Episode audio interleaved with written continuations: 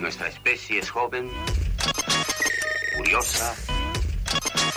Hemos hecho los más asombrosos descubrimientos. Radioscopio. Ciencia para tus oídos. Hagamos un muy sonoro experimento.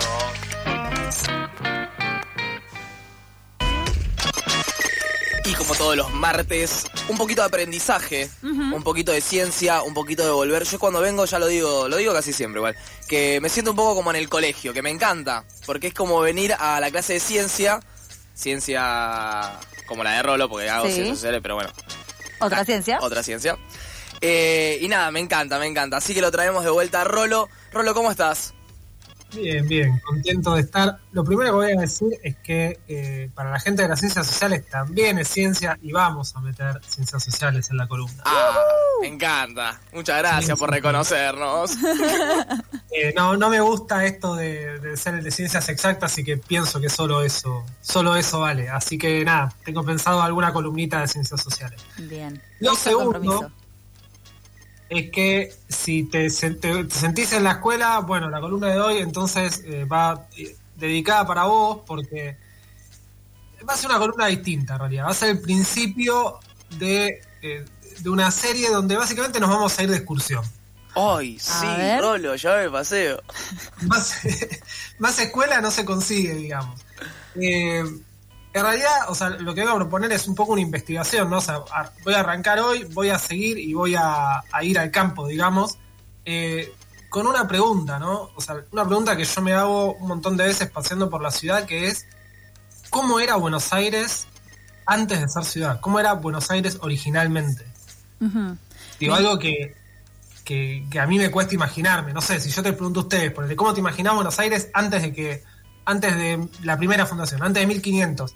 Uh, antes del 1500. Claro, no, te digo Buenos Aires a cero, Ah. no hace 50 años. Claro, trato de acordarme de lo que sé de geografía, ¿no? Tipo, onda, geografía era malísimo. naturaleza, no sé, como, como qué tipo de paisaje era. Creo que me sale pensar en eso.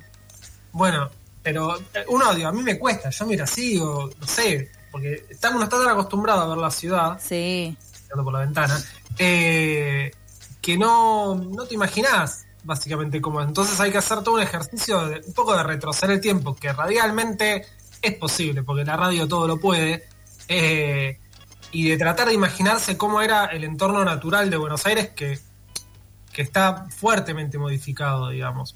Porque además incluso no podemos compararlo tampoco, por ejemplo, cuando vos vas en la ruta y ves el campo al lado.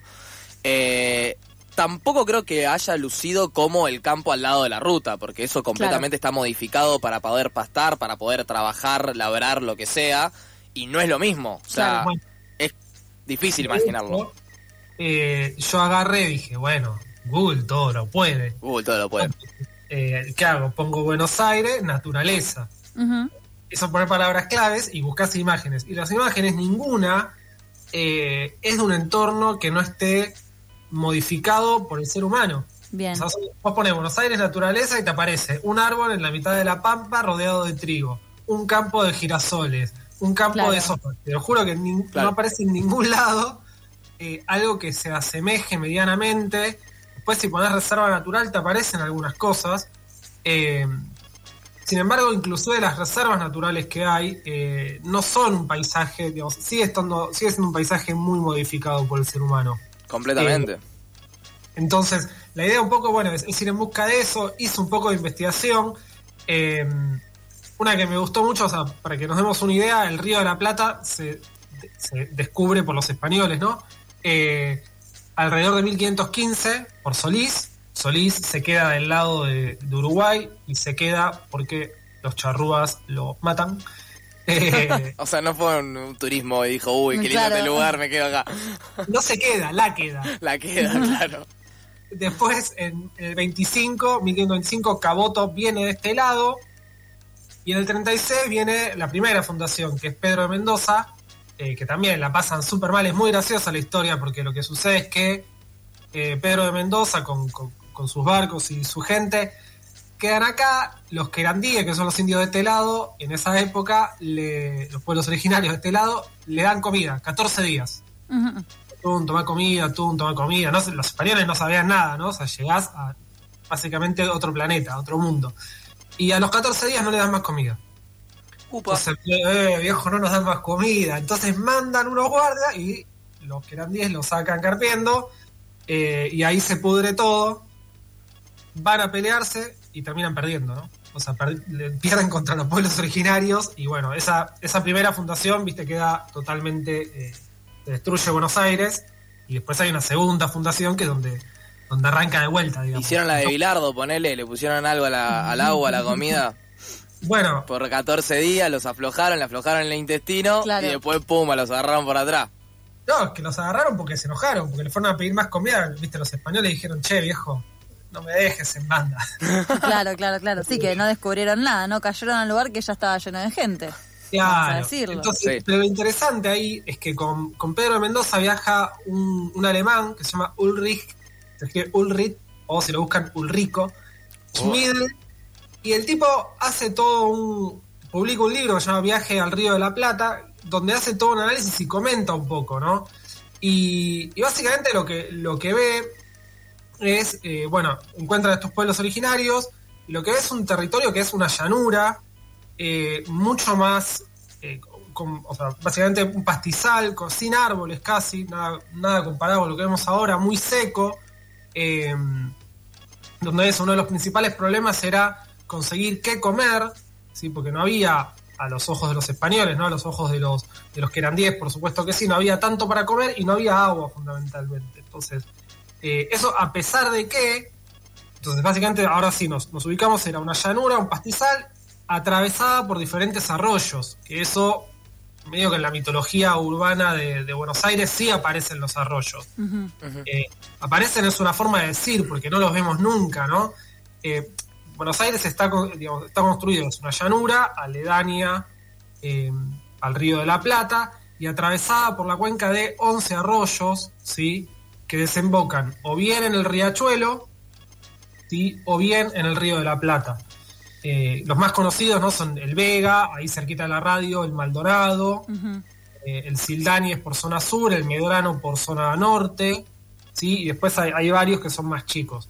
Eh, para todos esos arroyos ahora están entubados, pero hasta no hace tanto, ¿sí? algunos todavía estaban abiertos, qué sé yo, mi viejo, que le mando un saludo porque siempre me pide un saludo de la radio, eh, todavía me recuerda que, no sé, en Parque Saavedra, el, el arroyo que es el Medrano, hace 50, bueno, ya debe ser 60, 70 años, eh, no estaba entubado, se veía. Claro.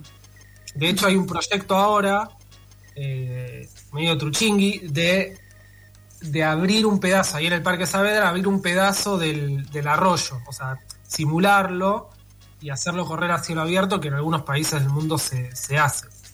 Y para la Eh, fachita, para que quede lindo. Y es una pena que estén entubados igual, Es ¿no? una pena, sí. Sería re distinto todo.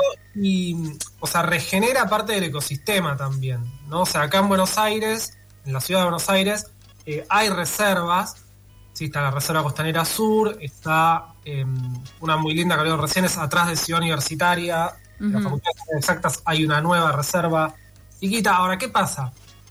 Esas reservas, si bien eh, son reservas naturales, son que se recupera, ¿no? O sea, se recupera parte del ecosistema. No son originarias en su, en su construcción. De hecho, si uno va a Costanera Sur y se para a comer una bondiolita, podemos hacerlo eh, pasadites, eh, todo ese lugar donde uno se come la bondiolita es hasta donde llegaba el río de la Plata. Claro. ¿no? O sea, todo lo que es reserva ahora es eh, territorio ganado, tierra ganada al río, sobre la cual después la, la naturaleza, digamos, va eh, recuperando, colonizando esos espacios. Lo mismo Ciudad Universitaria. Ciudad Universitaria, si vos clavás una pala, sacás una de tierra y después abajo ya son escombros. Claro. Claro. Eh, y eso tiene que ver con que la, la otra región, además del pastizal pampeano que, que, que, que predomina, es la de el, el- el delta. O sea, el río de la Plata en realidad es un estuario eh, donde desembocan el Paraná y el Uruguay, y todos esos dos ríos que vienen trayendo un montón de sedimento, lo que hacen es ir creciendo el delta del Paraná. De hecho, eh, si ustedes se fijan ahora, el delta termina más o menos en la región de San Isidro. Para 2100 el delta va a llegar aproximadamente a lo que es el límite norte de Capital Federal. Mm. Los sedimentos, hay, de hecho hace poco sacaron, digamos, determinaron que hay dos islas nuevas porque va creciendo con los sedimentos y va poblándose para este lado, Claro. eh, poblándose, digamos, de- del ecosistema. Entonces, esas son las regiones, va a seguir, la idea mía es visitar, buscando un poco cómo se veía, porque también esto, voy a la Reserva Costanera Sur, pero eso no es como se veía, no creo que quede eh, un, pedazo, digamos, de Buenos Aires originaria, pero bueno, en esa búsqueda voy a ir al mejor estilo Don Rolando Díaz de Aventuras. Me Eh, encantó. Sí, me voy a, me voy a personificar en, en ese. Eh, es una pena, quería hacer una cosa más. Hasta hace un tiempo había un atlas ambiental de la ciudad de Buenos Aires.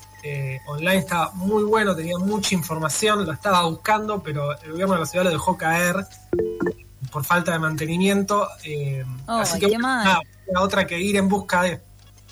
Bien, bien, clarísimo. Eh, nos dejas pensando, porque claro, uno piensa, bueno, la zona del agua seguramente es como era en el 1500. Claro, no nada, es como era en el 1500, ni en el 1800, ni en el 2000 probablemente, porque nuestra acción va destruyendo todo a su paso. Así que veremos qué queda dentro de algunos años. Hemos sabido poner la mano en todo y cambiarlo para nuestro propio beneficio, como hacemos con todo. Muchísimas gracias, Rolo, por esta columna. Esperamos con ansias la, la siguiente. Dale, abrazos. Chao, chao.